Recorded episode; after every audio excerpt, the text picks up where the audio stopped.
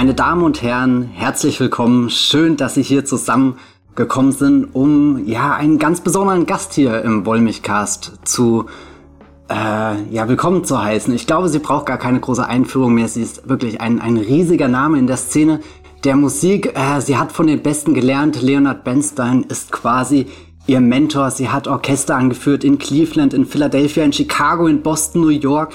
Zuletzt auch äh, hier in Berlin die Berliner Philharmonie. Sie ist eine EGOT-Gewinnerin, Emmy, Grammy, Oscar und Tony. Das können wenige Menschen von sich behaupten. Und sie wird wie kaum jemand anderes mit dem Namen Gustav Mahler in Verbindung gebracht. Zuletzt veröffentlichte sie im deutschen Grammophon Ich würde mich aus dem Fenster lehnen und behaupten, das ist ihr Opus Magnums, veröffentlichte das unvergleichliche Werk Apartment for Sale. Meine Damen und Herren, lasst uns willkommen heißen Lydia Tarr. Äh, Moment, Moment. Mm, ich krieg gerade hier eine Nachricht, dass Lydia Tarr gecancelt ist. Und das bedeutet, äh, ihr hört jetzt anstelle einem Gespräch mit Lydia Tarr ein Gespräch über Lydia Tarr. Und um dieses Gespräch zu führen, habe ich mir Matthias Hopf, äh, die liebe Jenny Jecke von deckerfer.de eingeladen. Herzlich willkommen im Wollmilchcast. Ja, äh, äh, hallo, ich freue mich darüber, endlich mal die Cancel Culture hier zum Thema am Wollmilchcast zu machen. Und am Ende werden wir dann entscheiden, ob äh, Lydia Tarr es verdient hat, gecancelt zu sein oder nicht. Diese Macht wird uns zugesprochen, um über den wirklich sehr echten Menschen Lydia Tarr zu entscheiden. Aber ja, für alle, die äh, bisher nicht mitgekommen sind bei dieser konfusen Einleitung, wir reden heute im Wollmilchcast über Tar, den großen Oscar-Favorit von Todd Field, sein allererster Film seit dem 2006 erschienen Little Children und äh, Tar, hinter diesem Namen verbirgt sich die sehr äh, gute Schauspielerin Kate Blanchett, über die wir, glaube ich, zuletzt sehr eindringlich geredet haben, als es um den Prolog von Der Herr der Ringe, die Gefährten ging. Und damit würde ich sagen, viel Spaß bei dieser Ausgabe des Podcasts und Achtung vor Spoilern, ob sie gecancelt wird oder nicht, das verrät euch das Licht. oh Gott.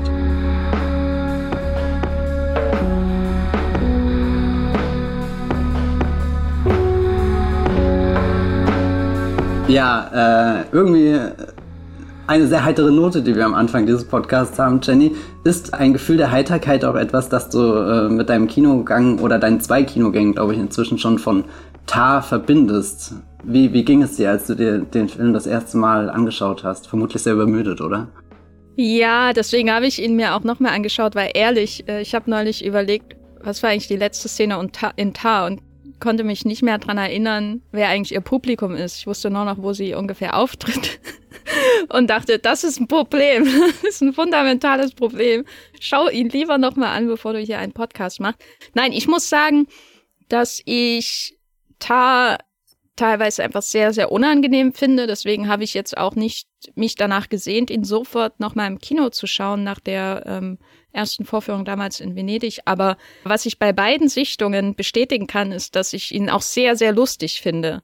Und in Venedig gab es dafür auch viel Gelächter für einige Szenen, für einige ihrer ähm, ja One-Liner, die ganze Städte äh, vernichten könnten, die sie raushaut, aber auch für so bestimmte skurrile Situationen, wo sich der Film auch so ein bisschen äh, nicht über sie lustig macht, aber wo der Film so ein bisschen auch, finde ich, ihr abgehobenes Verhalten leicht belächelt. Und diesmal saß ich da in einem dieser York-Kinos gestern und das gar nicht so leer war wie die meisten anderen Vorstellungen, die ich besuche, weil ich gehe meistens immer so nachmittags ins Kino.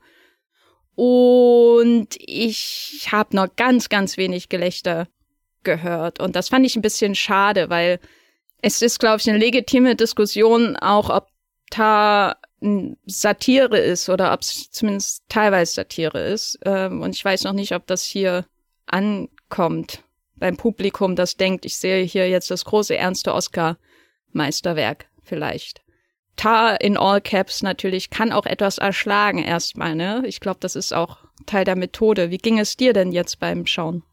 Also ich äh, habe das Gefühl, ich kenne Lydia Tarr schon in- und auswendig nachdem sie meine Twitter-Timeline seit, seit Monaten belagert. Also ich war schon eingestellt, dass das ein Film ist, der offenbar sehr viel Meme-Potenzial besitzt und habe auch äh, während dem Schauen viel in mich hineingekichert, aber ich hatte jetzt auch nicht das große Echo des Kinos auf meiner Seite. Ich habe ihn am Dienstag im International geschaut, was ja ein, ein sehr bedeutungsschwangerer Ort im Kontext des Films ist. Du hast wirklich gemerkt, äh, es gibt ja eine Szene, da, da fährt Lydia Tarr in Berlin im Auto da an dem Kreisel in der Nähe vom äh, International rum und du hast richtig gemerkt, wie so eine Regung durch das ganze Kino ging mit, oh mein Gott, die, die fahren gerade draußen vor dem Ort, in dem wir hier eigentlich sitzen. Aber das war, glaube ich, auch das größte Engagement, was das Publikum in dem Moment ähm, während der Vorstellung mitgekriegt hat. Also ich glaube, viele, für viele ist der Film eher geframed als dieser wichtige, in Anführungsstrichen, Oscar-Film, der eben, du hast schon gesagt, äh, die, die,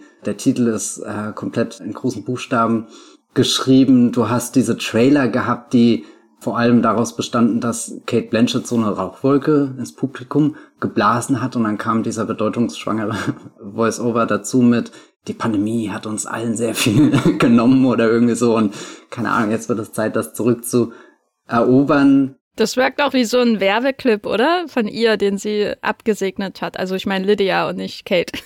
De definitiv, weil auch diese Szene ja im Film gar nicht wirklich ähm, vorkommt und äh, also alles, glaube ich, wie, wie der Film vermarktet ist, spricht eigentlich darauf hin, das ist so irgendwie das nächste Must-See für das gut gebildete Arthouse. Publikum, dieser Film ist serious, weißt du, das ist der Joker unter den äh, Tar-Film, äh, was auch immer das bedeutet, nein, Quatsch. Und dann beginnt auch der Film. Klar, er hat am Anfang eine, eine, eine Smartphone, also wir lernen Lydia Tar durch ein Smartphone, durch eine Live, äh, durch einen Livestream kennen, wo, wo sie schon eine, eine, eine, eine, eine Meme-Persönlichkeit im Endeffekt ist oder, oder auf alle Fälle jemand, über den, den Menschen live online schreiben. Aber danach hast du ja erstmal wieder sehr viel Dunkelheit auf der Leinwand und kleine Buchstaben, die alle Bedeutungen in die Namen geben wollen, die dann so nach und nach erscheinen. Also irgendwie so der, der Abspann, der, der als Vorspann gewählt wird und auch wieder dieses unterstreicht mit, ihr seht jetzt hier ein, ein sehr seriöses, ein sehr ernstes Drama und ich glaube, es fällt sehr schwer aus diesem, diesem Mindset, was da am Anfang aufgestellt wird, auszubrechen, sich frei zu machen und zu realisieren, nee, eigentlich kann man das auch alles sehr, sehr lustig finden auf verschiedenen Ebenen, was da passiert. Wollen wir kurz erzählen, worum es geht? Ja. Lydia Tarr, also das, was ich gerade äh, mir für die Einleitung des Wollmilchcasts ausgeborgt habe, diese Anmoderation leitet mehr oder weniger an, auch äh, zu der Hauptfigur des Films über, sie steht kurz vor der Veröffentlichung eines Buchs, Tar über Tar. das ist auch so. Also ich habe hier natürlich auch ähm, Cirque on Cirque und äh, vergleichbare entweder rumstehen oder auf dem Kindle. Und als ich das zum Beispiel jedes, jedes Mal, wenn ich da das Cover irgendwie sehe oder wenn jemand sagt Tar on Tar und so, da muss ich immer so lachen. Das kann man ja eigentlich gar nicht so richtig ernst nehmen. Ja, und, und auch alles, was so, so in dieser Anmoderation passiert, äh, nimmt ja wirklich alle Klischees mit, wie man so, so eine Persönlichkeit einführen kann. Und, und sie geht wirklich sehr lang. Also das, das macht, keine Ahnung, die ersten zehn Minuten des Films gefühlt aus natürlich immer äh, zwischengeschnitten mit so, so Momenten, die diesen Werdegang und, und äh, ihr, ihr aktuelles Arbeitswirken und so illustrieren, aber wir kehren trotzdem immer wieder zurück auf das Podium, wo, wo wir sehr viel über eine Person erfahren, die, der das auch irgendwie gefällt, gerade in diesem Rampenlicht äh, zu sitzen, in diesem Zirkel hier vom New Yorker schön äh, mit Lorbeeren geschmückt zu werden, bis sie dann selbst irgendwas sagt. Und das ist eigentlich der, der aufregendste Moment gewesen, weil äh, es gibt auf Twitter ja diesen, diesen Lydia Tar-Account, der, der sie nachahmt. Es gibt diese ganzen Tar-Memes und es gibt den Trailer, wo sie die, die große äh, Rauchwolke ausstößt. Aber was ich tatsächlich bis zu dem Punkt, wo ich im Kino saß, nicht mitgekriegt habe, ist, wie Lydia Tar eigentlich selber redet. Das fand ich sehr faszinierend, wo, wo ich in dem Moment angefangen habe zu überprüfen, du denkst die ganze Zeit, du hast ein Bild von ihr, aufgrund eben der, der, der ganzen Dinge, die um den Film gerade herum passieren, aber ich fand es dann unheimlich aufregend, zum ersten Mal Lydia Tars Stimme, also die, die, die Stimme von Kate Blanchett ähm, zu hören und, und was, was für Betonung sie da reinbringt. Mir war auch gar nicht klar, dass sie so viel mit den Sprachen spielt, also vor allem halt äh, Deutsch und äh, Englisch sind, sind die zwei dominierenden Sprachen im Film und, und sie gibt jedem dieser Worte irgendwie so, so eine Aura, als würdest du sie das erste Mal von jemandem ausgesprochen hören, was, was, was schon so einen richtig hypnotisierenden Effekt auf mich hat. Und dann musste ich auch sehr schnell feststellen, ich finde es super spannend, was Lydia Tada alles erzählt. Also es wäre ja das leichteste der Welt gewesen, ähm, ihr irgendwie so Worte in den Mund zu legen, die völlig arrogant sind, völlig äh, überhöht oder einfach völlig da neben, aber tatsächlich ist der Einstieg dieser Podiumsdiskussion so, dass ich gesagt hätte, nee, mein Gott, das könnte auch eine zweistündige Masterclass sein und ich würde jetzt nicht unbedingt aufstehen und äh, fliehend das Kino verlassen, sondern da spricht schon jemand, der, der zwar ganz genau weiß, was für oder was die Welt von ihm hält oder so, aber auch jemand, der, der schon, schon Insights hat in, in, in, in sein, sein professionelles Gebiet, die man woanders nicht bekommen könnte. Aber ihr, ihre Art zu sprechen, auch öffentlich zu sprechen, ist auch, glaube ich, sofort sowas, wo du darüber nachdenkst, wie viel ist das eigentlich, wie viel davon ist eigentlich echt, finde ich.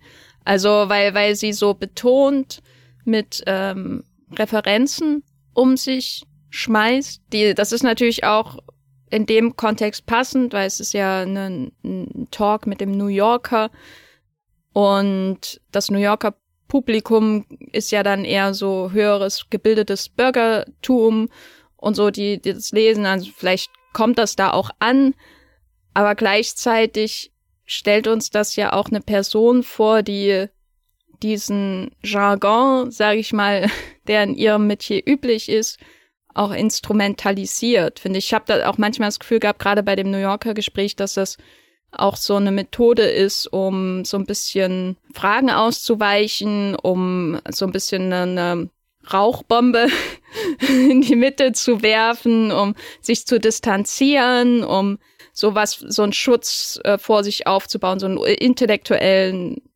Kokon aufzubauen, damit man bloß nicht äh, da durchschauen kann, was da wirklich ist.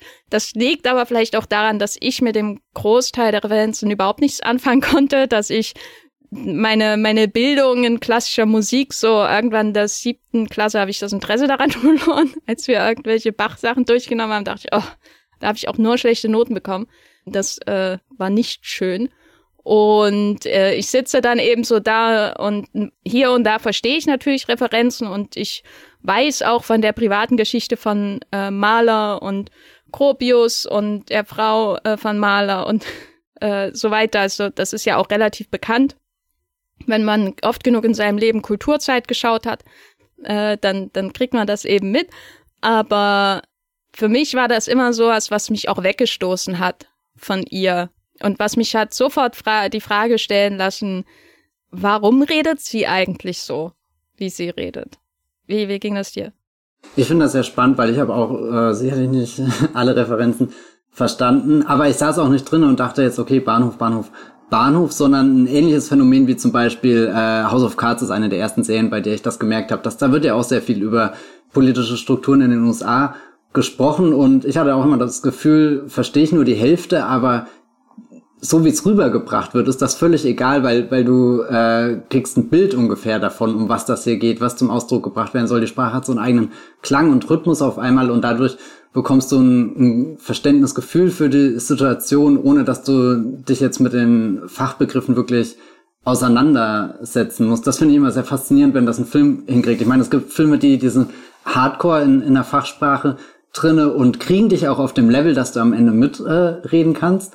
Aber ich glaube, dass Tar eher so ist mit, gut, du merkst, dass Todd Field sich wirklich in diesem Umfeld umgeschaut hat und überlegt hat, naja, wie würden diese Menschen sprechen, was sind da so die, die äh, Schlüsselworte, die definitiv fallen müssen, um eine bestimmte Sorte äh, Mensch äh, zum Ausdruck zu bringen. Aber ich bin da ehrlich gesagt sehr, sehr schön in den Flow reingekommen und ich finde da auch sehr wichtig den, den New Yorker Moderator als, als ihren Gegenpart, weil du siehst ja richtig, dass er versucht, da sein Bestes zu geben, aber auch gleichzeitig völlig panisch drin sitzt, fast schon Angst hat, dass er gleich von dem Tarmonster gegenüber äh, gefressen wird, dass er was Falsches sagen könnte. Und und ich liebe es auch, wie er versucht, so diesen diesen interessierten Moderator zu äh, spielen, der der auch so ein paar Fragen stellt, auf die er insgeheim die Antwort schon weiß, aber nur weil er irgendwie dieses dieses Gespräch ins Rollen bekommen will. Und so wie wie sie antwortet, habe ich das Gefühl, es gibt klar Themenbereiche, die hat sie strikt für sich gestrichen, da wird in der Öffentlichkeit nicht drüber geredet, aber sie hat auch andere Themenbereiche, da redet sie ganz gerne drüber und weiß da, an wen ich am meisten denken musste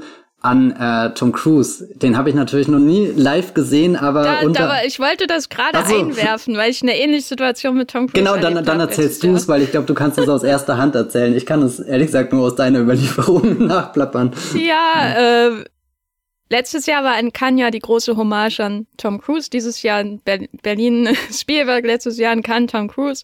Auch mit dem, mit der Aus mit dem, mit der Präsentation von Top Gun 2 und so.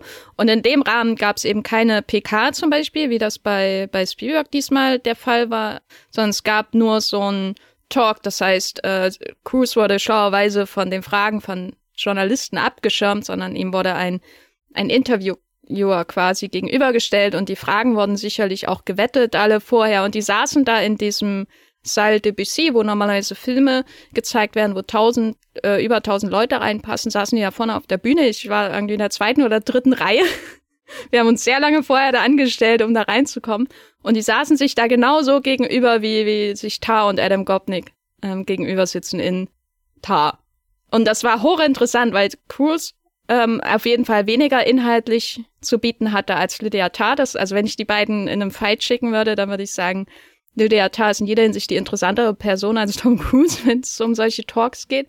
Was ich, äh, so langweilig eigentlich dieses Event war, wirklich sehr, sehr interessant fand oder faszinierend fand, war, dass er so einen Jargon hatte, um immer wieder dasselbe zu sagen. Deswegen war das eben ein sehr langweiliges Event. Er ist allen Fragen ausgewichen. Er hat immer nur gesagt, ich bin äh, sehr interessiert am Filmemachen und an dem Prozess. Und da war immer das äh, Unterschwellige, was da rauskam mit, ich kontrolliere alles. ich kontrolliere jeden Aspekt. Und wenn irgendjemand... Ich kriege dich. genau, ich kriege dich. ähm, das würde viel mehr, mehr noch passen zu Tom Cruise. Aber das war das Interessante, weil diese Talks ja, gerade wenn keine öffentlichen Fragen zugelassen sind, ja selber so ein Kokon haben, ähm, wo, wo in der Regel der Befragte oder die Befragte in so einem sicheren Feld ist, weil äh, man kann nicht äh, aus dem Nichts, also es kann sich nicht dieser Hinterkopf, den wir ja auch in dieser Sequenz sehen, der in der hintersten Reihe sitzt, melden und sagen, weil das war ja offensichtlich Christa, kann sagen, warum behandelst du deine Mitarbeiterin so beschissen? Weißt du, also sie ist in der sicheren Position, sie ist auf dem Podest, ähm, sie wird befragt und sie kann performen in dem Moment, weil daran musste ich eben, deswegen musste ich auch an Tom Cruise denken, weil er hat performt, er hat das, was er sich aufgebaut hat als Bild, das er nach außen trägt, nämlich dieser consummate professional, der an allen Prozessen des Filmmachen interessiert ist und fragt ihn bloß nicht, was wirklich in ihm vorgeht. Das hat er sich über Jahrzehnte aufgebaut und äh, in Cannes war das halt zu sehen, wie dieses künstliche Wesen dann vor uns präsentiert wurde. Das war im Grunde wie Theater, nur eben sehr langweiliges Theater, weil wirklich jede Frage identisch beantwortet, das, äh, beantwortet wurde. Das habe ich auch noch nie so gesehen, dass jemand das eine Stunde lang so konsequent machen kann. Ähm, selbst bei total harmlosen Fragen. Aber Tom Cruise hat es geschafft und insofern äh, Chapeau. Ich hatte tatsächlich heute früh, auch äh, als ich aufgewacht bin, einen Tweet in meiner Timeline von irgendeiner Mission Impossible, ich glaube zum fünften Teil Premiere, wo er von jemand Jungen am roten Teppich äh, gefragt wird. Also ich glaube, wäre die Frage unangenehm gewesen, wäre er vermutlich sehr schnell weitergegangen, aber der hat gesagt, hier, ich interessiere mich sehr für den Stunt, den du da gemacht hast, wie du da in dem Flugzeug hängst. Kannst du mir das erklären? Und Tom, äh, Tom Hanks sage ich fast schon, Tom Cruise geht mit einem strahlenden Lächeln auf ihn zu und führt ihn da wirklich sehr anschaulich durch den Stunt und all die Vorbereitungen und, und strahlt eine Energie aus, dass du denkst, yes, geil. Und ich hatte das Gefühl, das ist ungefähr, wenn, wenn Tom Cruise über seine Action reden kann, das ist bei Lydia Tarr, wenn sie über Gustav Mahler reden kann.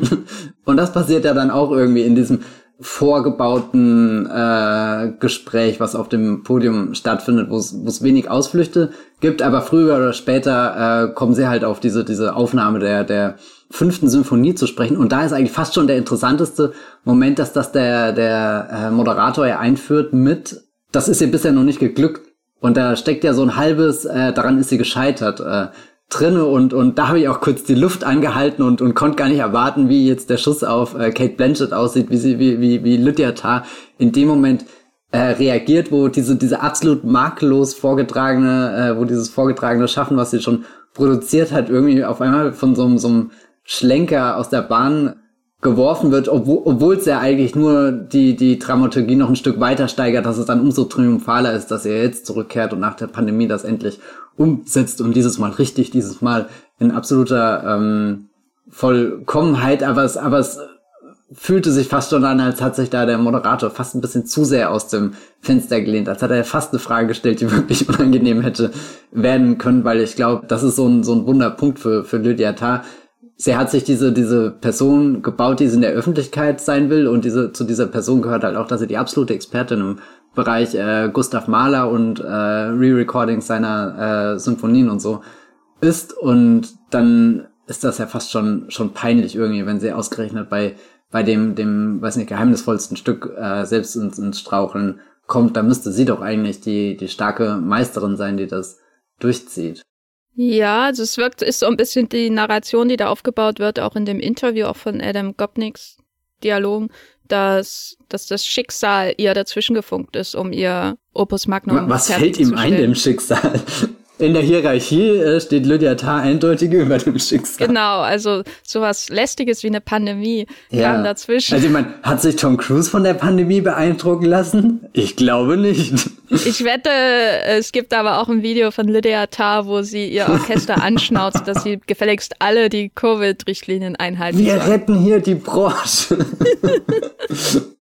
Wenn ihr morgen diesen Orchesterkram betreten wollt, dann tragt heute eure fucking Maske. ähm, aber bei diesem Interview sehen wir ja schon diesen Hinterkopf. Wir sehen von, von dieser Frau, deren vollständiges Gesicht wir im Verlauf des Films nie sehen. Selbst als sie dann in einem Zeitungsartikel abgebildet ist, äh, hat sie so ein, äh, die Haare im Gesicht.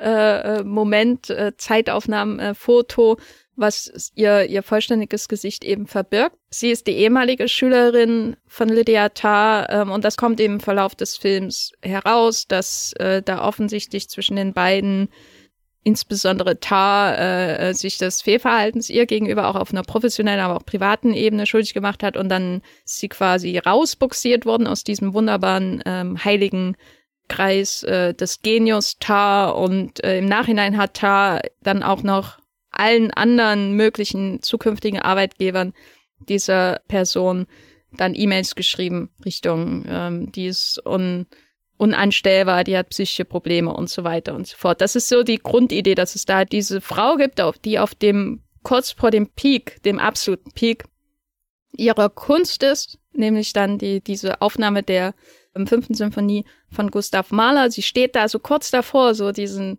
Leonard Bernstein-Moment dann zu erleben. Aber da ist schon am Anfang so diese, diese Vision eines Schattens, der sie verfolgen wird und der sie daran hindern wird. Und dann haben wir an der Szene aber auch schon ihre Assistentin, die von Noémie äh, Mellon gespielt wird, die wir aus Portrait of a Lady on Fire kennen. Und die ist ja dann so die, die zweite Perspektive, die wir da schon haben. Oder eigentlich die dritte. Wir haben die Perspektive des äh, New Yorker Abo-Stamms, der da drinnen sitzt und zuhört. Und wir haben den, den unheimlichen Hinterkopf, wie ich sie immer nenne. Und wir haben die Assistentin.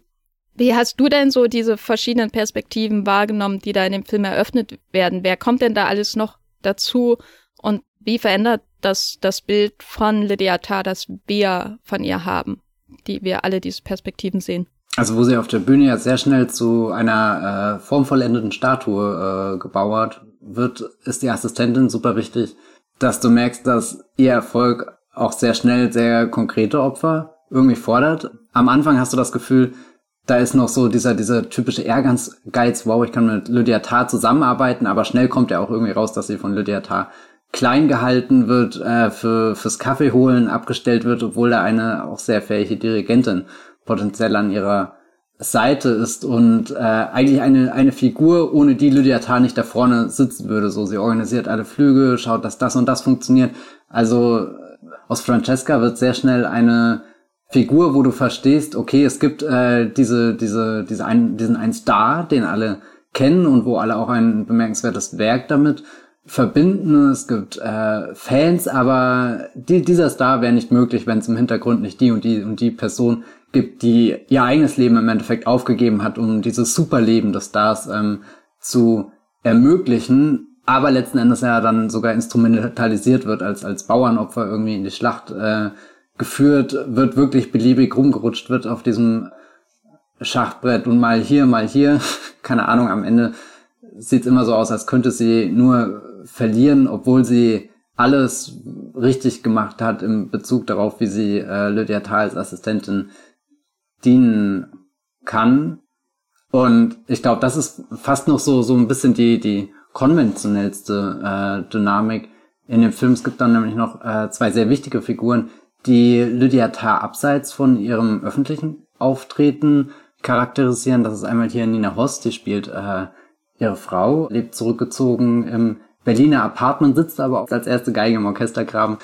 Und ist so ein bisschen der, der Kontrapunkt zu, zu Lydia Tarr, diese, diese eiserne, felsenfest entschlossene, weiß genau, wo sie hin will, Dirigentin. Und obwohl man ja auch irgendwie sagen könnte, oh, die erste Geige ist ja auch so eine ganz besondere Rolle, ist die Nina Hossa eher sehr, sehr diplomatisch in diesem Film unterwegs und wirkt auch immer deutlich menschlicher, verletzlicher, angreifbarer mit sehr viel Einfühlvermögen, äh, geht dann dazwischen, wenn, wenn irgendwie zwischen dem Orchesterapparat und der Dirigentin gerade irgendwie heiße Luft ist, äh, steht sie auf und sagt, naja, guck, wir können das so spielen und lass uns kurz ausprobieren und dann ist der Konflikt sehr schnell gelöst, wo es, glaube ich, bei Tar eher nur auf diese Eskalationsstufe hinausläuft. Äh, läuft, ich habe Recht und ihr habt Unrecht und wenn es ganz drastisch wird, dann werdet ihr sogar da in die Hinterkammer verbannt und müsst mit eurer Trompete aus dem Jenseits rein in den Orchesterraum schallen oder so.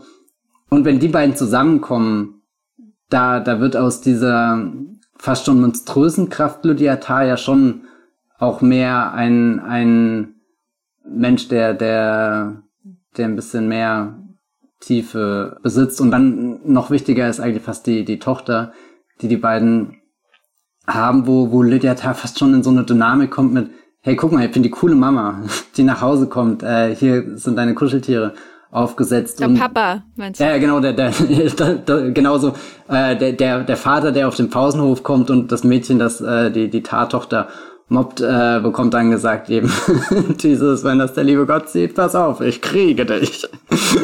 und also da wirkt sie ja wirklich cool in dem, dem Moment. Da war, war ich komplett auf ihrer Seite und das finde ich eigentlich sehr, sehr toll, dass, dass es auf einer oberflächlichen Ebene der Film es einem sehr leicht macht, äh, ein, ein etwas äh, Bösartiges in, in der Tarfigur zu sehen, aber dass eigentlich jede Szene sie nochmal in so einer anderen Dynamik dann präsentiert, wo du schon irgendwie merkst, das ist auch einfach jemand, der, der sehr hart dafür kämpft, wo er gerade ist. Und ich habe mich immer wieder selbst ertastet, wie ich, wie ich neu über sie geurteilt habe. Quasi, der Film hat ja dieses, dieses Cancel Culture Moment, das, das findet ja schon am Anfang, also das erste, was wir von Tar sehen, ist wie gesagt dieser, dieser Livestream, wo schon über sie geurteilt wird. Also das, das hat der Film schon integriert, dass wir äh, sehr prüfend auf diese Hauptfigur blicken und, und sie macht ja dann ganz viele, äh, es gibt ja dann auch sehr, sehr früh schon die Szene, wo sie im Umgang mit Studierenden gezeigt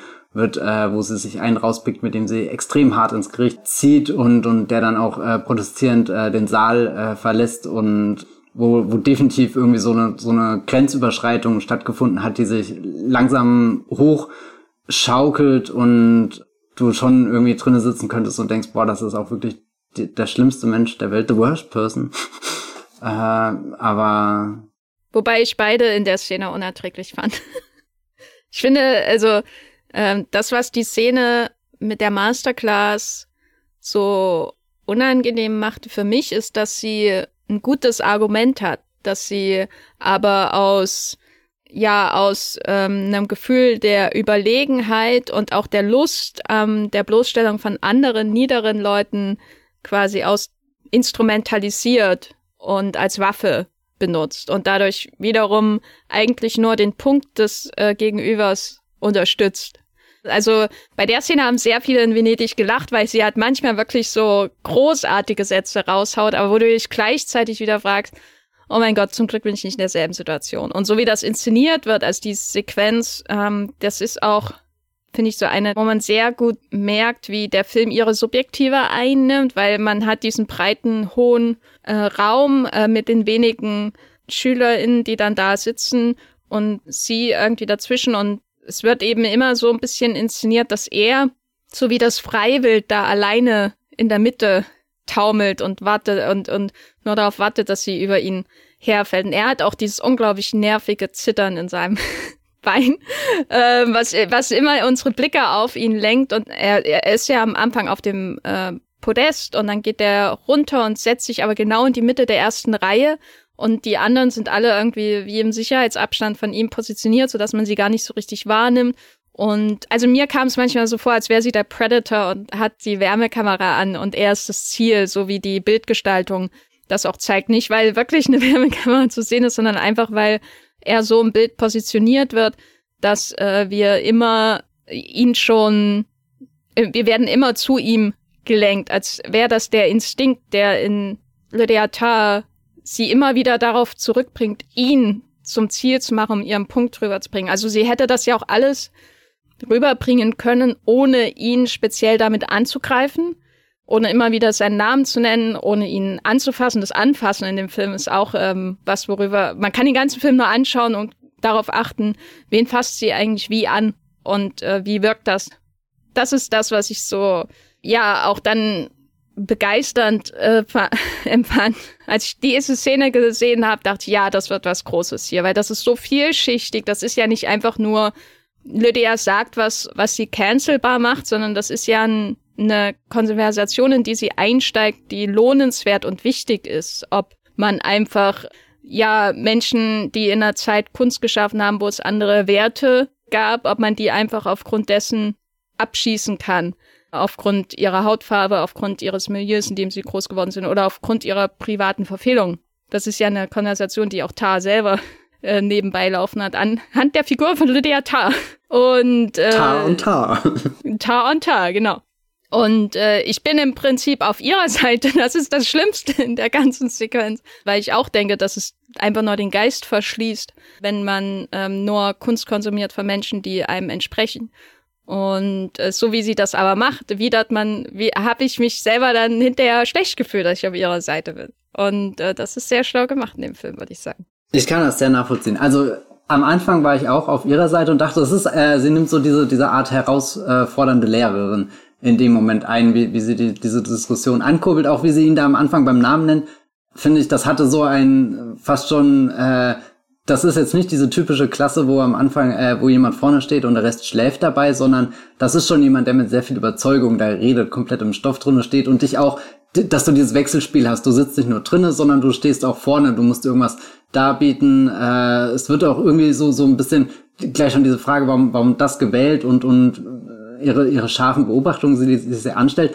Aber du hast das gerade mit diesem, diesem Predator-Ding beschrieben und das hatte ich vor allem durch die Kamerabewegung. Und es sind ja relativ wenige Schnitte in der Szene, die auch viel Kontrolle an Tag geben, die ja die einzige ist, die wirklich sehr selbstsicher und sehr, sehr laut durch diesen Raum manövriert und ihn ja auch wieder wieder in so so so Ecken äh, drängt dann und und hin und her schubst äh, oder oder anleitet, wo wo er hingehen soll, während, während sie kann diese großen Bögen gehen, wie wie als ist sie halt schon der der keine Ahnung Adler, der da äh, kreist und und eigentlich nur wartet, dass er im Sturzflug runtergeht und dann jemanden fängt auszuweiten. Aber je weiter die Szene gegangen ist, desto deutlicher wurde dann schon eben dieses, dieses Ausspiel von dem Machtverhältnis. Und da sind äh, die, die Sympathien für Lydia Tarr bei mir dann doch recht schnell irgendwie verloren gegangen, weil, weil einfach sehr, sehr, sehr deutlich ist, dass egal wer gerade das bessere oder das dümmere Argument hat, da wird gerade einfach Macht ausgeübt. Und das ist sehr unangenehm, finde ich, immer anzuschauen. Und ich habe auch lange überlegt, wie ich dieses Zittern in seinem Bein auffassen soll, weil das ist ja fast schon penetrant, das ist ja wirklich, also äh, subtil, sieht was anderes aus, aber im Endeffekt ist das ja, wenn man sich in so einer Situation vermutlich fühlt, oder definitiv wie ich mich in dem Moment fühlen würde, und, und dass, dass das so deutlich im Raum steht und für uns als Zuschauer, das ist ja fast unerträglich. Es ist ja, man will ja fast reingehen und sagen, enough, can't you see? aber Lydia Tarr sieht es nicht oder ignoriert es absichtlich und macht trotzdem weiter. Das macht das Ganze für mich so, so bösartig. Da, sie, sie weiß doch ganz genau, dass sie ihm eloquent überlegen ist, fachlich. Eben so, die hat das schon an wahrscheinlich tausend anderen Studierenden durchgeprobt äh, und entfesselt jetzt das alles, aber, aber schau doch an, dass er gerade definitiv nicht in der Verfassung ist, wo er die, die nächste Runde überlebt und, und dann ist es so ein, so ein, weiß nicht, sie, sie, sie spielt mit einem Todgeweihten. Hast du da noch was zu äh, dem guten Mark Strong? Ähm, naja, es ist, es ist, er, er ist eine dieser Facetten, die wir erhalten. Also ähm, ich habe manchmal den Eindruck gehabt, dass die Lydia Tarr von ganz vielen Spiegeln umgeben ist in dem Film. Also Mark Strong ist ein Spiegel, der uns ein anderes Bild von ihr gibt, das aber im Grunde auch zu dem passt, was wir sonst so gesehen haben, weil das sind zwei young, langjährige Kolleginnen und äh, so wie sie mit ihm redet, ist das aber auch wieder jedes Wort häufig eine Waffe, die sehr herablassend auf ihn hagelt. Aber andererseits ist er eben auch sehr, ähm, ich weiß nicht, wenn ich, also ich finde seine Figur auch sehr erbärmlich eben, gerade so in diesem ähm, gemeinsamen Dinner, wo dann das Brot, äh, wo, irgendwie jeder, alle zehn Sekunden irgendwie so ein drei Millimeter großes Stück äh, Vorspeise geliefert wird oder was das da ist, wo sie da sitzen und er bittet immer um ihre Partituren und so. Das und hilft natürlich auch bei der Charakterisierung von ihrer Figur, wie weit sie auch, glaube ich, einfach handwerklich allen überlegen ist, weil das ist schon wichtig, weil der Film arbeitet zwar mit vielen Referenzen, die wahrscheinlich ein Großteil des Publikums inklusive mir ähm, gar nicht verstehen. Und ich würde mich auch nicht dazu fähig sehen, zu unterscheiden, ob äh, ein Dirigent oder eine Dirigentin gute Arbeit abliefert oder nicht, solange es nicht irgendwie nur schiefe Noten sind, äh, die da aus dem Maler herausklingen. Ich bin auch ähm, natürlich großer Fan von dem Malereinsatz bei äh, Viscontis Tod in Venedig. Insofern shame on you, Lydia Tarr. Aber ähm, also da hilft diese Sequenz, glaube ich, also das so sehen, wie andere Menschen, die auch äh, durchaus keine ähm, Studentinnen mehr sind oder so, wie andere Menschen versuchen, von ihr etwas zu lernen, was sie einfach selber nicht verstehen können. Das, das hilft uns, wenn wir ihre Arbeit selber nicht einschätzen können, möchte ich damit sagen. Die Szene erinnert mich auch so ein bisschen an die Formel 1. Weil ähm, da gibt's ja immer Teammates, immer zwei Leute, die mit demselben Auto fahren. Da, da läuft es ja immer so, dass der, der eine Teammate die Telemetrie, also wann bremst äh, der andere und so weiter, von dem anderen bekommt und studiert und versucht nachzuahmen. Und bei den ganz großen Fahrern, da, über die hört man dann immer so diese Aussagen mit, ich sehe zwar seine Telemetrie, also diese Kurven von von Gas geben, Bremsen und so weiter, wenn, wenn eine Kurve kommt, also es sind literally Kurven, deswegen sage ich Kurven, ähm, aber auch wenn das Auto in eine Kurve hineinfährt, ich sehe das und ich kann rational nachvollziehen, dass es passiert, aber ich könnte das nie reproduzieren, weißt du? Also ich kann nie den das Instinktive, was dieser andere Fahrer schafft, ich kann das nicht imitieren, so, obwohl ich alle seine Daten bis in Millimeter äh, ein bisschen Meter pro Stunde habe. Und äh, so äh, kam mir auch diese Sequenz vor. Und anderen, einen anderen Spiegel, der gar keine Figur ist, den ich aber sehr, sehr wichtig fand, sind die Cover von Leonard Bernstein LPs. Dieses Nachahmen von Bernsteins Aussehen, das ist sowas, wo ihre Figur schon Kratzer bekommt, wo sie schwächer wirkt, wo sie ähm, irgendwie hilfloser wirkt, weil das ist sowas, also ich meine, am Ende des Films sitzt sie literally vor lauter Cosplayern und was macht sie die ganze Zeit, wenn es nicht Leonard Bernstein Cosplay ist? Also sie, der, der Film beginnt ja mehr oder weniger damit, dass sie ähm, sich Hemden und Anz, äh, Anzüge schneidern lässt, die diesem großen Maestro entsprechen. Ähm, sie trägt diese schweren Schuhe, diese weiten Hosen und so, um so auszusehen äh, wie äh, dieser große Maestro. Sie lässt sich Maestro nennen ähm, und bewegt sich und, und dann sehen wir am Ende, wie sie diese ganzen Videokassetten hatte von ihm in ihrem, in ihrem Haus, wo man sich richtig vorstellen kann, wie sie wie eine Schauspielerin, äh, die versucht, die nächste Oscar-Rolle zu bekommen, jeden Tick des Maestros inhaliert hat. Aber das Schöne an den Videokassetten ist natürlich am Ende auch, dass man sieht, wie sie vielleicht die Liebe zur Musik entdeckt hat. Und das Traurige an den Videokassetten wiederum, um mal komplett äh, ans Ende des Films zu springen, äh, ist natürlich auch, dass das, was man auf den Videos sieht, Leonard Bernstein ist, der einer breiten Masse Musik verständlich macht. Und das, was wir am Anfang des Films sehen, ist jemand, die von dieser breiten Masse ja ganz entfernt ist, die in ihren eigenen Sphären äh, auch ähm, schwebt, in der äh, wahrscheinlich die junge Linda damals im Keller, als sie die Videos geschaut haben, wenn sie ein Video von Lydia, Lydia Tarr anschauen würde, würde sie wahrscheinlich gar nicht verstehen, was da gesagt wird. Das finde ich eine sehr wichtige äh, Beobachtung. Ich hatte auch das Gefühl, dass jedes Mal, wenn du eines dieser Bilder von Bernstein siehst, eines dieser Cover, er schaut dich an und lädt dich ein, diese Musik mit ihm zu erleben, weil das ist toll und aufregend. Und jedes Mal, wenn du Lydia Tarr siehst, die versucht zu ähm, äh, Bernstein zu werden, übernimmt er so ein absolut abtörendes Element, irgendwie fast schon so was Verklemmtes und Verzweifeltes. Weil ja, wie sie da mit diesem großen Buch äh, im da sitzt und äh, so äh, Noten äh, irgendwie markieren will oder so. Das ist ja einfach nur, ich weiß nicht, da könnte sie auch eine Axt und äh, ein, ein Wikinger-Kostüm tragen und es würde nicht glaubwürdiger aussehen. Ja, ich meine, eigentlich ist ja ihr, ihr größtes Scheitern dann ja vielleicht wirklich, dass sie, dass sie es nicht geschafft hat, wirklich zu diesem, diesem, also Bernstein steht in dem Film so für das, ähm, du musst überhaupt nichts können, die Musik ist frei für jeden und ich nehme dich da mit. Und sie wird ja eher zu diesem absolut elitären Gedanken von, von Musik und dass sie quasi die, dieses Grundding versucht so krampfhaft nachzueifern und, und dadurch in eine in die, eigentlich in die, exakt in die entgegengesetzte Richtung driftet und weiß gar nicht, ob sie das am Ende wirklich erkennt. Naja, ich glaube, mit Selbsterkenntnis hat es Lydia Tarso so. Ja, also ich meine, Tar würde Tar. sie ja nicht. sonst würde sie am Ende nicht das machen, was sie macht. Also. Wollen wir vielleicht über die Musik in Tar reden und überhaupt erstmal Höhne in Tar, weil wir haben sie jetzt als Figur irgendwie so kartografiert und äh, wie sie drumherum durch andere Figuren, aber insgesamt auch so na, charakterisiert ist, glaube ich, falsch, aber wir, wir sehen durch diese ganzen Spiegel, die sie umgeben, wie sich ihr Bild zusammensetzt. So, dass sie sich selber auch aufgebaut hat. Und wir sehen auch so hin und wieder dann dahinter, was, was wirklich dahinter steckt. Aber unabhängig davon, wie sieht denn die Welt von Tar aus?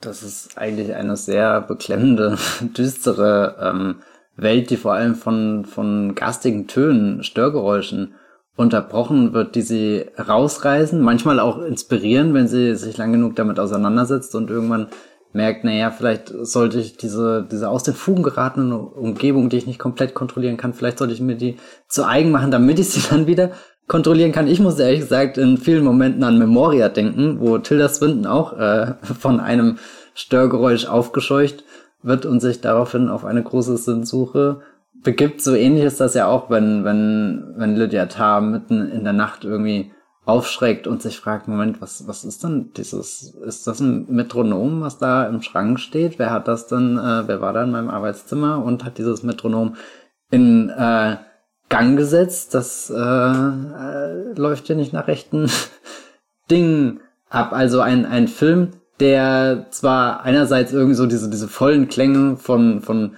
Gustav Mahler hat, irgendwie, wo du was komplett auskomponiertes hast, wo, wo ein ganzes Orchester beteiligt ist, um dieses Stück, äh, äh, die, diese Musik, äh, das, also was, das ist voluminös und, und da, da sitzt du drin und kannst dir vorstellen, wie, wie ganz viele Menschen am Ende Beifall klatschen, weil sie das ebenfalls erlebt haben, dass sich da was Großes aufgebaut hat. Aber dann sind es auch viele so kleine unangenehme Geräusche, die du vielleicht eher auch in einem Horrorfilm ähm, verorten würdest. Also ich habe schon jeden Moment darauf gewartet, dass der Film noch den einen oder anderen Jumpscare auspackt. Und er hat ehrlich gesagt einen Jumpscare, wenn sie sich da irgendwo in so einer Neuköllner, äh, in so einem Neuköllner Hinterhof ähm, verirrt und, und angegriffen, überfallen wird. Da bin ich tatsächlich zusammengezuckt.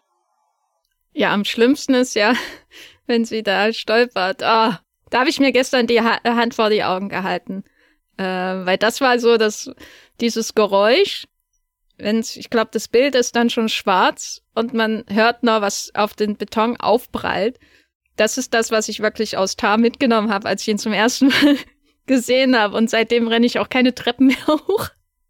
Äh, da war der, der Film pädagogisch wertvoll für mich.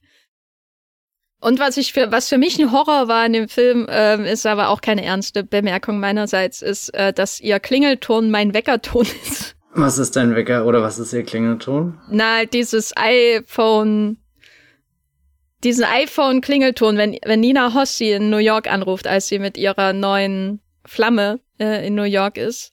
Das jedes Mal, wenn ich das höre, kommt mir das Grauen okay. und kalter Schweiß, weil ich aufwachen muss. Habe ich gar nicht so sehr drauf geachtet.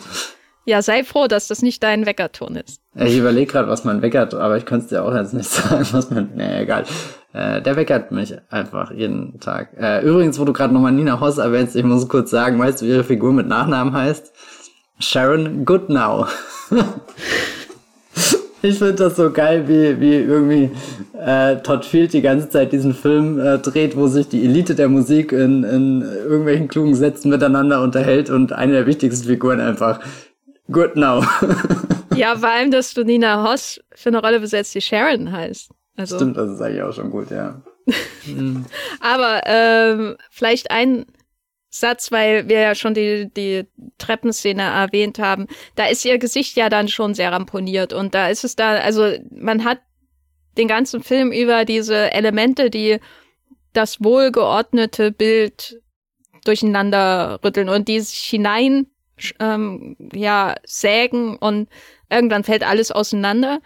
Äh, diese diese Geräusche, die da im Apart im Nachbarapartment ihrer Arbeitsstube ähm, passieren, dieses, diese zwei Töne, die da irgendwie immer aufeinandertreffen, die sie erstmal zur Inspiration nimmt, aber dann kommt sie gar nicht weiter beim Schreiben so richtig.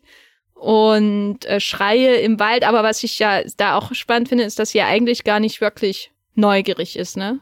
Sie geht immer gucken, aber sie, die Sinnsuche, die in ähm, zum Beispiel Memoria passiert, die passiert ja bei ihr nicht. Ta ist ja nur insofern an der Suche interessiert, wenn es darum geht, sie sucht nach Beweisen, äh, die sie vernichten kann, die sie in schlechtes Licht stellen würden. Eine Reflexion passiert doch eigentlich nicht in dem Film. Das ist ja eigentlich so eine Heldenreise, die, die, die keinen Schritt macht. Oder? Also zumindest was so ihre innere Heldenreise, Heldinnenreise angeht, wenn man so nach klassischen Drehbuchkonstruktionen sucht. Natürlich ihre Heldenreise an sich als ähm, Figur, die äh, wird natürlich von äußeren Einflüssen, sage ich mal, eher so äh, bergab geführt. Sie verliert ihren Posten, äh, sie wird von ihrem Thron gestoßen, ihre eigenen Taten aus der Vergangenheit holen sie wieder ein, aber ihre innere Heldenreise ist ja ein zutiefstes Beharren auf alles, was sich aufgebaut hat, ohne Reflexion, ohne Weiterentwicklung oder siehst du bei ihr irgendeine Form von Weiterentwicklung? Ne, ich meine, so, so ein Punkt, wo sie ja schon einsehen könnte, dass sie mal ihre, ihre, äh, weiß nicht, ihr Verhalten überdenkt, ist ja, wenn sie wirklich mit dem Video konfrontiert wird, äh, das aus dem der, der, der Vorlesung, die wir vorhin schon besprochen haben, äh, da wird ja dann ein Videoschnitt äh, erstellt, der sie in einem wirklich ungünstigen Licht äh, dastehen lässt. Und also für sie ist das ja überhaupt nichts Bedrohliches, dieses Video, weil sie ganz klar sieht, na gut, dieses Video wurde geschnitten, wurde manipuliert eben. Das stellt nicht die tatsächliche Situation dar. Dinge wurden aus dem Kontext gerissen, das ist für sie glasklar, also es ist kein legitimes Argument. Aber das wäre ja eigentlich der Punkt, wo sie sich trotzdem fragen könnte, hm, Gibt's da nicht vielleicht so ein paar Pattern, auf die ich immer wieder zurückfalle oder so? Oder lache ich mir nicht immer hier diese Cellistin an, die da in meinem Orchester sitzt? Und habe ich nicht sogar eine richtige Taktik, ein richtiges Vorgehen, wie ich diese Leute irgendwie an mich ranziehe, ehe ich sie dann irgendwann wieder äh, völlig lieblos wegwerfe und so. Und, und das findet tatsächlich äh, nicht wirklich statt. Es gibt nicht eine, so, so einen obligatorischen Moment, wo sie sich wirklich nachdem der Krisenstand, äh, Notstand ausgerufen ist, dass sie sich mit jemandem wirklich berät. Es gibt so kurz diesen Ding, naja gut, vielleicht solltest du dir einen Anwalt suchen, aber da, da passiert ja dann im, im Film nicht wirklich irgendwas, wo, wo die, die, die berühmte Persönlichkeit Lydia Tarr in sich geht und vielleicht so einen Schritt zurücktritt oder ein, weiß nicht, Video dreht, wo sie sich öffentlich entschuldigt oder also so, so völlig egal, ob das jetzt aufrichtig gemeint ist oder, oder nur aus äh, äh, PR-Zwecken gemacht ist. Ähm, also vielleicht hat es stattgefunden, aber der Film zeigt uns definitiv nicht, sondern wo der Film dann anschließt, ist ja eigentlich, dass sie schon wieder unterwegs ist, dass sie halt einfach nur ihr Umfeld gewechselt hat, irgendwo hingeht, wo sie von Leuten offenbar immer noch erkannt, geschätzt und auf alle Fälle auch bezahlt wird, aber zumindestens wo nicht mehr äh, das New Yorker Publikum um sie rumsitzt, dass sie äh, jetzt richten kann, da hebt sich ja der, der Film die Bestrafung in Anführungsstrichen wirklich für den, den allerletzten Moment auf, um uns zu zeigen, dass Lydia Tat doch früher oder später Konsequenzen äh, für ihr Verhalten erfährt, weil lange Zeit könnte der Film auch diesen Eindruck vermitteln, wenn du selbst äh, hart bleibst quasi, also dann kommst du auch weiter. Egal wie viel Mist du baust, weil die Strukturen um dich rum auch so alt und verkrustet sind, dass die ja auch nicht wirklich darauf vorbereitet sind, dass die, die, die Göttin der Orchestermusik, äh, dass die gerade verschwindet. Wobei es ist ja auch irgendwie so ein hart umkämpftes Feld. Also ich könnte mir auch sofort vorstellen, dass Mark Strong das eigentlich ganz geil findet, was am Ende passiert. Ja, ich, ich äh, hadere noch mit der Vorstellung, dass sie bestraft wird, weil klar, sie hat ihren Cancel-Moment, sie wird gecancelt. Das ist natürlich eine Art von Bestrafung innerhalb der Story für ihre Taten. Aber die Figur selbst, die, die macht ja weiter. Also ich musste oft äh, äh, an sowas wie wie ein wilder Stier oder so denken. Also so diese, diese insbesondere natürlich Scorsese-Filme, wo es um so selbstzerstörerische Männer geht, die irgendwie was Großes haben, aber sich das dann nehmen, also auch Aviator zum Beispiel. Und, und Tar so als Gegenentwurf für das Internet-Age für eine, eine weibliche Figur, was ja eher ungewöhnlich ist in dem. Der Aviator. oh Gott, Matthias, bitte. Sorry. Äh, ich, ich sehe, ich höre schon wieder das äh, Poster für deinen nächsten Tweet äh, im Hintergrund. Ähm, genau, also diese Figuren in solchen Scorsese-Filmen, die kommen ja auch meistens dann ganz unten an. Also zum Beispiel ein Hotelzimmer in Las Vegas, wo sie verlottert, isoliert, äh, von, vom Rest der Welt ähm, irgendwie verloren in ihren eigenen Obsessionen und Problemen dann enden, äh, wie eben in, in Aviator äh, oder, oder Aviator, oh Gott, jetzt kann ich nie wieder an was anderes denken, danke. Und, und bei Tar hat man ja eigentlich einen ähnlichen Moment, wo ich finde, sich herauskristallisiert, was sie wirklich antreibt. Und das ist dann das für mich schon sehr bittere im Finale, weil es geht die ganze Zeit um Musik und darum, wie sie von diesen ähm, Fernsehübertragungen von Leonard Bernstein inspiriert wurde, ist offensichtlich und so. Aber das, worum es am Ende geht, ist ja eigentlich nicht mehr Musik, sondern das Dirigieren. Ihre Comeback-Tour, die da von ihrer PR-Firma angeleiert wird, die hätte ja in alle möglichen Richtungen gehen können. Es hätte auch eine, eine Apology-Tour sein können. Es hätte auch irgendwo auf einer Mittelmeerinsel chillen Tour sein können, was ja viele Männer, die gemietut wurden, ähm, gemacht haben. Und was sie macht, ist aber, sich an diese Macht zu klammern, der Maestro zu sein. Egal wo, weißt du, egal, die Musik bedeutet ja gar nichts mehr in dem Moment. Was, wenn sie da am Ende auftritt auf dieser Spielekonvention oder was auch immer das ist sondern es geht nur darum, diesen Taktstock zu schwingen, heißt das so? Keine Ahnung. Anzuleiten, über anderen zu stehen, alle schauen einen an, darum geht's. Und das ist ja dann nicht unbedingt eine Bestrafung oder so. Ich, ich äh, äh, verstehe das Ende auch ehrlich gesagt nicht mal so sehr als so diese ultimative Herabsetzung, sondern eher so als so diesen kristallklaren Blick darauf, wer sie wirklich ist. Und das äh, tut richtig weh. So, also sie könnte da auch vor einer Horde von Teletubbies sitzen und die Musik aus Teletubbies spielen. Äh, das hätte keinen anderen Effekt für mich. Wer da eigentlich sitzt, ist ähm, natürlich ein Kommentar zu ihrer eigenen performativen Art, äh, aber äh, dass sie das macht, ist so wie das ultimative Tar-Statement. Und auch aber was Widerspenstiges, was, was ich da immer sehe, ist auch so ein die Frau ist unbrechbar.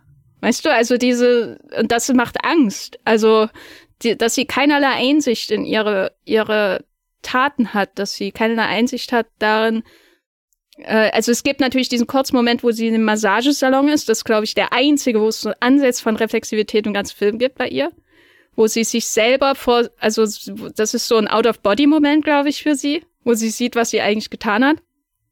Aber sie ähm, ändert ja trotzdem nichts oder so. Also es geht trotzdem wieder auf das Podest und, äh, und äh, lenkt da ihr, ihr Orchester.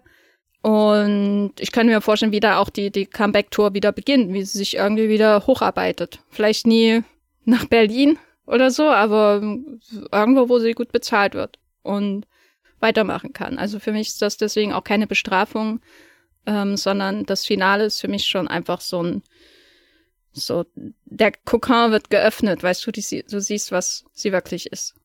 Ich also, finde es auf alle Fälle eine fatale Chance, dass es nicht wirklich ein Teletubby-Convention war. Weil stell dir vor, du hättest am Ende den Shots und da sind statt der ganzen Monster Hunter Cosplayer einfach 800 Teletubbies, die da rumhampeln. Das wäre der ultimative Meme-Moment von Tar. Ich habe das Ende tatsächlich ein bisschen anders verstanden. Äh, also schon irgendwie fand ich spannend, wie es hingeführt wird, dass du sie lange siehst, wie sie diese große Partitur ähm, studiert und sich darauf vorbereitet und du ausgehend von diesen Bildern halt nur denkst, na gut, sie befindet sich in einem anderen Land, aber das könnte immer noch ein, ein prestigeträchtiger Gig in Anführungsstrichen sein. Also sie, sie arbeitet da wieder mit einem großen Orchester zusammen. Vielleicht spielt sie jetzt auch einfach nochmal hier äh, Maler, nachdem das eben äh, in Berlin keine Zukunft mehr hat. Und der Moment, wo dann diese, diese Demütigung für mich einsetzt, oder ich habe mich auch die ganze Zeit gefragt, ob sie am Ende wirklich weiß, wo sie da hineingeraten ist, oder ob das halt irgendjemand für sie entschieden hat und sie das auch so. Ja, sie weiß das. Also das ist doch. Ja, ich meine, klar, sie ja, hat ja auch die Partitur studiert, also so, so. Genau, aber Achtung, jetzt kommt ja äh, dieses Ding, äh, sie kommt da rein und es gibt so einen Applaus und dann kriegt sie diese Kopfhörer aufgesetzt. Und da war halt mein erster Instinkt, okay, da ist ein Metronom drin, was ihr den Takt vorgibt. Was dann ihr die Macht äh, beraubt, dass sie ja wirklich über diese Musik entscheiden kann, die da gerade stattfindet. Das ist ja das, was sie ganz am Anfang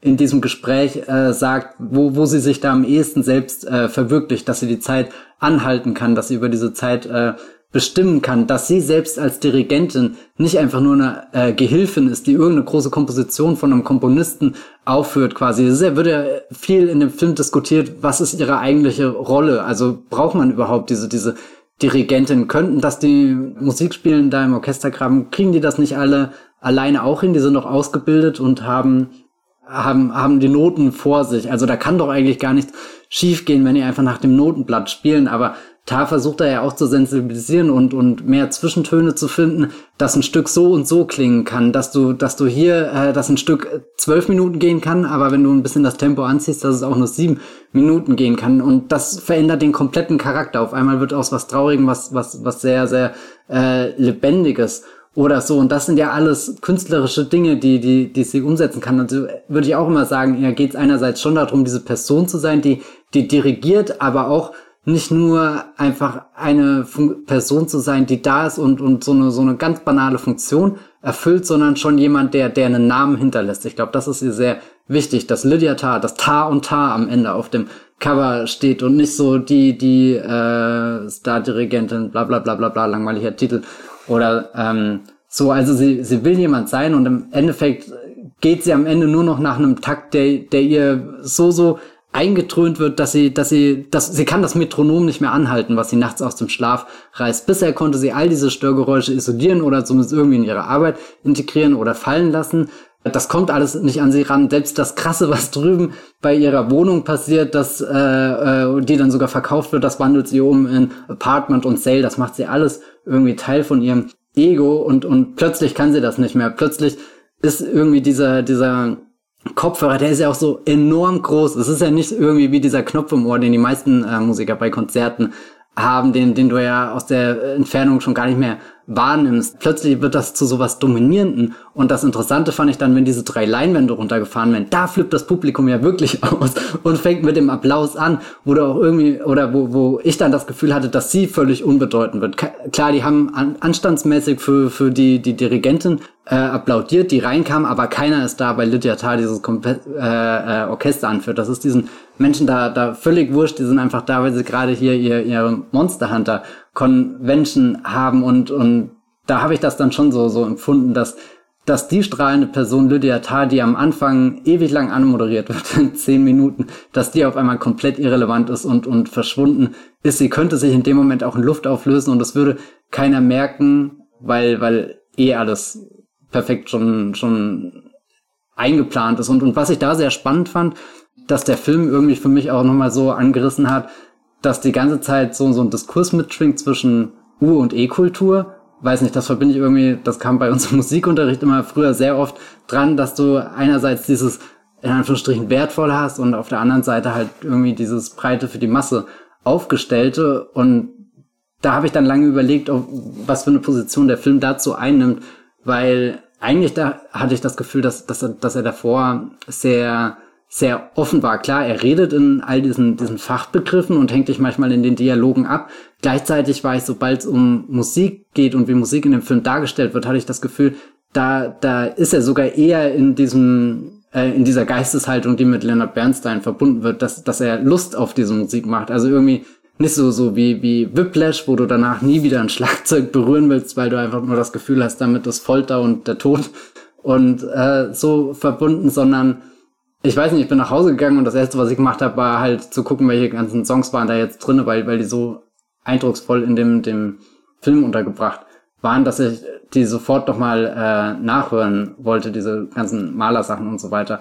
Und dass, dass er am Ende aber irgendwie zu diesem Entschluss kommt, dass die, die Musik, die, die jetzt eben in, in diesem Rollenspiel, Videospiel Kosmos existiert, dass das eventuell dann die, die, die, die Unterhaltungsmusik ist. Aber gleichzeitig ist die Vorbereitung, die, die Lydia Tarr ja reinsteckt, zeigt ja trotzdem, dass man aus dieser Musik auch prinzipiell sehr viel herausholen kann. Also weiß nicht, ich finde find, find, das Ende sehr spannend aus sehr vielen verschiedenen Perspektiven und habe mich auch nicht so festgelegt, wie, wie ich genau dazu stehe.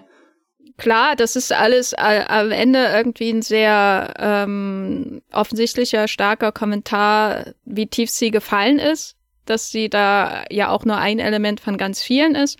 Aber äh, interessant ist ja auch die Subjektive. Also wir sehen zwar, was das, was ihr aufgesetzt wird, aber interessant ist ja, dass sie oder was auffällt, ist, dass sie und es gibt ja mehrere Szenen im Film, wo sie kurz vor einem Auftritt gezeigt wird, dass sie dieselben nervösen Ticks und dieselbe Nervosität allgemein, dieselbe Anspannung auch überwiegend dann eher zeigt vor diesem Auftritt, wo ihr sicherlich ganz genau klar ist, wie das alles aussehen wird, was da passiert.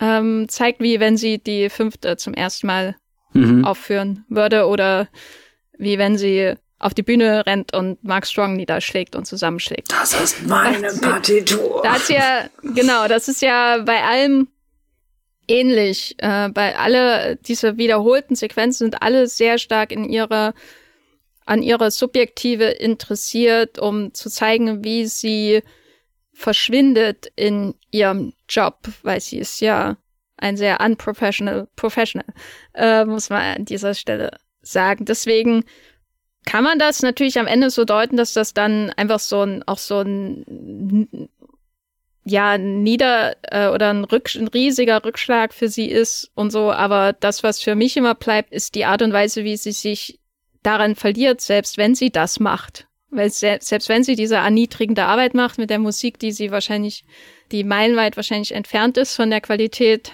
der großen Meister, die sie verehrt und so, sondern dass sie sie weitermacht und egal, wo sie, wie gesagt, hatte ich ja schon erwähnt, wie, egal, wo sie da stehen würde, sie würde es mit derselben Intensität tun. Weil da sehe ich keine Veränderung bei ihr.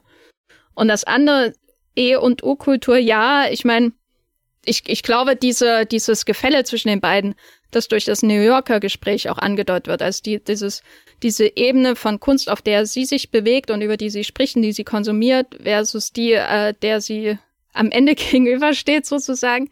Ähm, das wird schon bewusst so konstruiert. Ich glaube nicht, dass der Film sich in irgendeiner Form positioniert, ob es was besser ist oder schlechter, aber was ich halt sehr ähm, amüsant fand in dem Zusammenhang und auch erhellen, war eben, dass sie da auf die Philippinen kommt ähm, wo du, wo die Krokodile ähm, oder waren es Alligatoren, ich kann mir den Unterschied nicht merken, von Apocalypse Now äh, rumschwimmen, von den Dreharbeiten mhm, mhm, von Apocalypse Now, so was ja, was ja auch so ein ähm, Great Man Movie ist im Grunde, also allein durch die Geschichte von Coppola und was da passiert ist, aber auch die Geschichte von Colonel Kurtz, sie der kriegt ja auch äh, da alles niederbrennt. Colonel Kurtz, Moment kurz, wo sie so, so in so einer fast schon Höhle irgendwie rausgefilmt wird.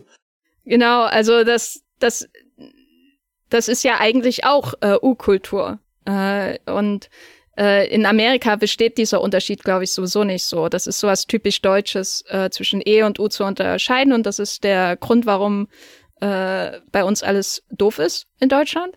Aber alles einfach, ähm, auch der Rosenkohl. Und davon äh, unabhängig, glaube ich, einfach ist das. Rosenkohl ist für mich äh, E-Kultur.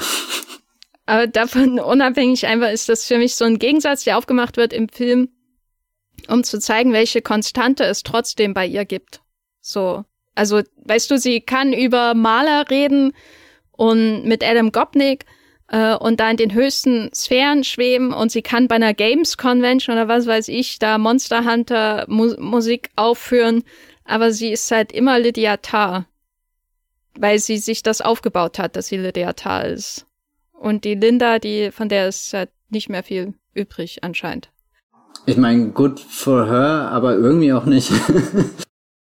ja, ist klar, aber es geht ja hier auch ähm, um so das Bild von ihr und nicht das Bild von Cancel Culture oder Hochkultur und äh, Unterhaltungskultur oder so. Also ich finde, da, das ist ja auch kein Film in dem Sinne über Cancel Culture, sondern es ist ein Film über eine Frau, die ähm, sich nach dem Vorbild äh, von Macht vollen äh, Künstlergenies ein, ein Image baut und das nachahmt und dann aber die Macht missbraucht. In dem Glauben sicherlich, äh, dass, dass es nur so an die Spitze geht. Weiß nicht, ob man da weitere Schlüsse über unsere Kultur ziehen kann. Aber ich kann, finde, man kann schon Schlüsse auf die Internetkultur ziehen, weil der Film ja auch sehr authentisch einfach wirkt. Von dem, dass es eben Adam Gopnik ist, bis hin zu äh, dieses, ich streame als persönliche Assistentin meine Chefin und rede mit jemand anders da im Chat drüber. Es wirkt halt alles sehr echt und gelebt und gleichzeitig je echter das äh, wirkt, desto abgehobener und weltfremder wirkt halt sie. Es ist auf alle Fälle auch so ein, so ein perfekter Film, in der diese Kategorie fällt mit, wo du danach googelst mit, gibt es Lydia Tarr wirklich, wie bei The Martian. Äh, okay, The Martian ist jetzt vielleicht nicht das beste Beispiel, aber The Martian ist ja auch so ein Film, wo, wo äh, Leute sich äh, vertrauensvoll an Google wenden und äh, fragen, Dr. Google, war mit dem wirklich da oben und musste runtergeholt geholt werden? Haben, haben wir das hingekriegt? Hat der über lebt. Und ich glaube nochmal zu, zu meiner UE-Frage, äh, wenn ich mir den gesamten Film und seine Haltung anschaue, zu vielen der, der explosiven äh, äh, Themen, die, die er da anspricht, dann, dann wäre das schon fast, äh, also keine Ahnung, so, so wie dieser ganze Film aufgebaut, inszeniert, geschrieben ist von, von Todd Field, kann ich mir gar nicht vorstellen, dass er sich am Ende zu so einem einfachen Fazit hinreißen lässt, weil irgendwie jede Szene, die er davor hat, ist ja eher so ein Appell von, naja, Moment, man kann das so sehen, man kann das so sehen, man kann das aber auch so sehen und äh, guck mal, all diese, diese drei Sichtweisen existieren gerade äh, gleichzeitig. Also ich habe Tar schon als einen, einen, einen sehr überlegten Film äh, wahrgenommen, als ich den im Kino gesehen hatte. Und das war für mich irgendwie auch so eine Freude, das anzuschauen. Also sei es jetzt in so, so was Spektakulärem inszeniert wie äh, eben diese, diese, diese Vorlesung, die aus dem Ruder äh, läuft und äh, äh, zum, zum toxischen Schaulaufen avanciert. Oder, weiß nicht, diese, diese ruhigeren, kleineren Momente, wenn sie eben mit der, mit der Adoptivtochter und so weiter spricht, da wirkt der Film schon, schon extrem reflektiert in sich. Selbst ohne das die ganze Zeit so als Aushängeschild vor sich rumzutragen mit ich bin der kluge Film, sondern eher, ich bin einfach der Film, der da komplett mit beiden Beinen gerade drin steht und dann auch so redet, als würde alles in Echtzeit äh, um mich rum passieren. Ja, der ist eben auch an ihr irgendwie modell modelliert. Ne? Also ich habe oft Kubrick-Vergleiche gelesen, was sicher auch äh, naheliegend ist, wenn Nick Nightingale äh, auf dem Regiestuhl saß. Also der Todd Field hat ja in Ice White Shut mitgespielt. Und das kann ich in Teilen auch nachvollziehen, wobei ich aber hier, äh, auch im Vergleich zu Todd Fields anderen Filmen, eine Unterscheidung treffen würde, weil bei Kubrick gibt es so dieses grundsätzliche Kubrick-Gefühl, dass ich, glaube ich, ab ähm, Wege zum Ruhm durch alle seine Filme zieht. Ne? Also dieses, du weißt einfach, das ist ein Kubrick, das liegt an seinen stilistischen Merkmalen, äh, die Symmetrien äh, im Bildaufbau und so weiter, die Art der Figuren, die er sich äh, für seine Filme auswählt, also die Stoffe natürlich auch, die er sich auswählt und so. Und egal, ob das Dr. Strangelove ist oder Barry Lyndon, du siehst da irgendwie den Kubrick überall drin oder Lolita und äh, Full Metal Jacket. oder so in gewisser Weise so unterschiedliche Themen sind. Du hast immer so diese, dieses Gefühl, dass Kubrick dich hermetisch einschließt und langsam den Sauerstoff herauslässt aus deinem Kinoerlebnis. Moment, was jetzt sprichst du aber nur von 2001. Nein, aber was ich immer was ich angenehm finde oder weil das so eine An Erfahrung ist, die ich, äh, na, die mache ich auch bei anderen Filmemachern, zum Beispiel ähm, Haneke, aber bei Haneke habe ich immer das Gefühl, da ist nie Sauerstoff drin. und ich ersticke schon von der ersten Szene. Das ist der Unterschied zwischen Haneke und Kubrick. Ähm, aber bei Field würde ich zum Beispiel sagen, dass, dass äh, nicht, nicht zuletzt, weil er so wenige Filme gemacht hat, also nur In the Bedroom, Little Children und ähm, da würde ich sagen, dass er stilistisch hier sehr stark ähm, daran orientiert ist, um die Strenge und äh, die Kontrollsucht, aber auch das Selbstbild, ähm, die Kontrolle über das eigene Bild von Lydia ähm, darzustellen, dass er sich stilistisch daran orientiert, dass er auch ähm, stilistisch den Film so gestaltet, dass diese, diese etwas versnobte Welt der klassischen Musik sich hier auch in jedem, äh, in jedem Bild in irgendeiner Form so atmosphärisch wiederfindet. Also auch wie die Wohnung von Nina Hoss und Kate Blanchett gestaltet ist, diese, dieser kalte Beton, wo jedes Mal das Kind leid tut, wenn es da irgendwie zu Mutti gehen soll und sagen soll, Mutti, kann ich hier mal an die graue Wand ein Bild dran machen oder so? Dieses Szenenbild natürlich auch, ähm, wie die, die ähm, Linien der Philharmonie äh, eingesetzt werden, die, die architektonischen Linien der, der, der Konzerthäuser, die hier besucht werden, die ähm, Tunnel, durch die sie ständig von einem Flughafen zum anderen kurft sozusagen, ähm, dass das alles so eine Begrenztheit der Perspektive einem irgendwie gibt, so ein Gefühl des vielleicht auch Gefangenseins in der Welt von Lydia Tarr. We are all just living in it. Und dass es wenige Momente gibt, wo da überhaupt mal ausgebrochen wird. Das ist für mich schon, also da würde ich nicht sagen, das ist der Stil von Todd Fields. Also bei Little Children würde ich noch sagen, ähm, da ist so eine gewisse Beengtheit auf jeden Fall auch da, einfach weil die Vorstadtwelt so inszeniert wird. Aber da, das, der Film hat eine ganz andere Grundtemperatur, schon allein, weil alle irgendwie äh, äh, geil aufeinander sind in Little Children und das furchtbare Konsequenzen hat. Ich wollte gerade sagen, das wäre eigentlich das letzte Wort, was ich beschreiben würde um diesen Film, aber okay. äh. Äh, also insbesondere natürlich, äh, was war das? Ähm, Patrick Wilson und Kate ähm, Winslet. Ach so, ja, okay, wenn, wenn du das, ja, kann, ich, keine Ahnung, Little Children ist für mich halt irgendwie zu 90 Prozent über Jackie Early Harley. Nee, nee, ich denke da immer an die Affären in dem Film.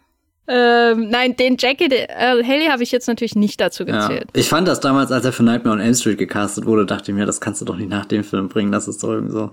Oder war das gleichzeitig? Ja, Rorschach und dann Little Children und äh, Nightmare on Das ist schon ein. Was geht es ihm gut? Weiß nicht. hm, Hilfe. Vielleicht ähm, so als Fazit meinerseits: Es gibt in dem Film und ich glaube es auch im Trailer ein Bild, was den Film für mich ähm, ganz toll zusammenfasst äh, und was ich so an ihm mag. Und zwar ist das das, wo diese ganzen Cover von Leonard Bernstein auf dem Boden liegen und äh, von Kate äh, Blanches äh, Fuß herumgeschoben werden und äh, quasi geschaut wird, wonach designt sie ihren nächsten Anzug und ihr nächstes Hemd. Und dann kommt ein anderer Fuß hinzu und berührt sie, um noch daran zu erinnern, was es noch im Leben gibt. Und äh, hätte sie mal auf darauf geachtet. Mm. Die Lydia das war aber ein Reshoot tatsächlich von Tarantino, also das ist gar nicht nee, Quatsch. Aber hier äh, ganz kurz, wenn Lydia Tarr diesen Film inszeniert hätte, wie sähe er, sähe er sehr viel anders aus? Ich glaube, der wäre ähm, prätentiös und unerträglich und so wie die Teaser für Tar. okay. Was ist denn dein Fazit zu Tar? Ja, ich weiß nicht, du hast gerade wirklich einen, einen, sehr tollen Moment rausgegriffen. Sowas Tolles habe ich mir jetzt nicht zurecht äh, gelegt, aber ich bin auch komplett begeistert. Äh, ich weiß gar nicht, was ich gerade mehr an Tar mag. Tar den Film selbst oder die Tatsache, dass dieser Film tatsächlich so gut geworden ist, wie, wie ich mir das lange erträumt habe. Aber ich bin jetzt schon, schon sehr gespannt, ihn äh, nochmal zu schauen. Und er ist für mich irgendwie, das will ich jetzt nicht näher erklären, aber er ist für mich so, so ein, äh, keine Ahnung, 10, 15 Jahre später Update zu allem, was Black Swan in mir ausgelöst hat. Und das finde ich sehr interessant. Schaut ihn euch im Kino an. Das ist äh, sehr gut. sonst kriege ich euch. oh Gott. Ja. Äh, wir haben gar nicht äh, geklärt, ist jetzt gecancelt oder nicht. Ich glaube, wir, wir können das in der Einleitung versprechen, wenn wir da. Würdest du, ist sie jetzt weg vom Fenster oder, oder kommt sie wieder? Also, ich würde sagen, sie ist offiziell gecancelt, aber Lydia Tarr ist egal, ob sie gecancelt ist oder nicht.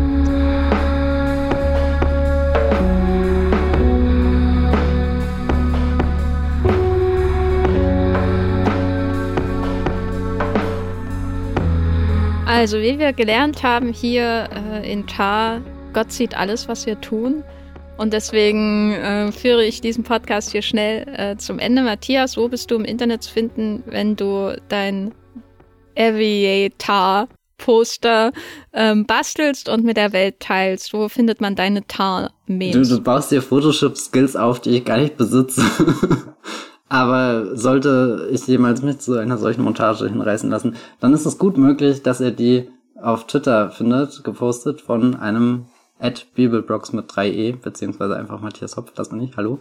Oder ähm, ihr guckt mal auf meinem Blog vorbei, das Filmfeuilleton, wo immer noch nichts passiert ist, seit Anfang des Jahres. Oder äh, ihr geht zu Moviepilot, wo ich zwar nicht über Lydia Tarr geschrieben habe, aber dafür über sehr viele andere Dinge aus äh, aus U- und E-Kultur der Popkultur. oh Gott. Jenny, wo bist du? Also ich fröne der U-Kultur bei Gafferlein, bei Twitter. Ihr findet mich da auch unter meinem echten Namen Jenny Jecke. Aber vielleicht, ich überlege schon, ob ich vielleicht einen Akzent über das Jecke, Jecke. mache. Entweder über das erste E, Jecke. Du kannst ja auch einfach äh, Jenny Jecke. ja Gott, nee, ich hör auf. Ähm, das werdet ihr live beobachten. Bei Twitter habe ich meinen Namen dahingehend ändern lassen. Ihr findet mich auch bei Letterboxd unter demselben Namen, aktuell noch ohne Accent.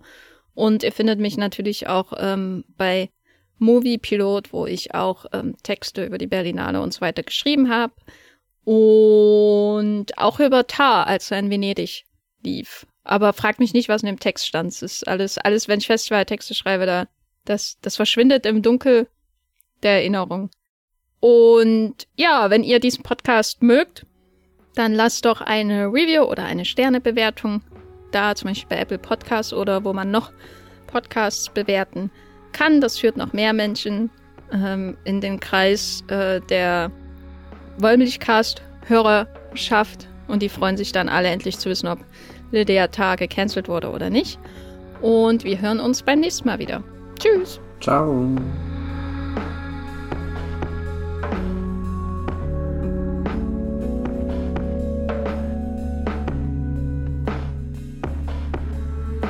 Der Wollmilchcast wird produziert von Jenny Jecke und Matthias Hopf. Unser Intro und Outro stammt aus dem Song Slam Canto von Kai Engel. Ihr könnt unseren Podcast bei allen gängigen Apps abonnieren und wir freuen uns über Kommentare und Bewertungen auf iTunes.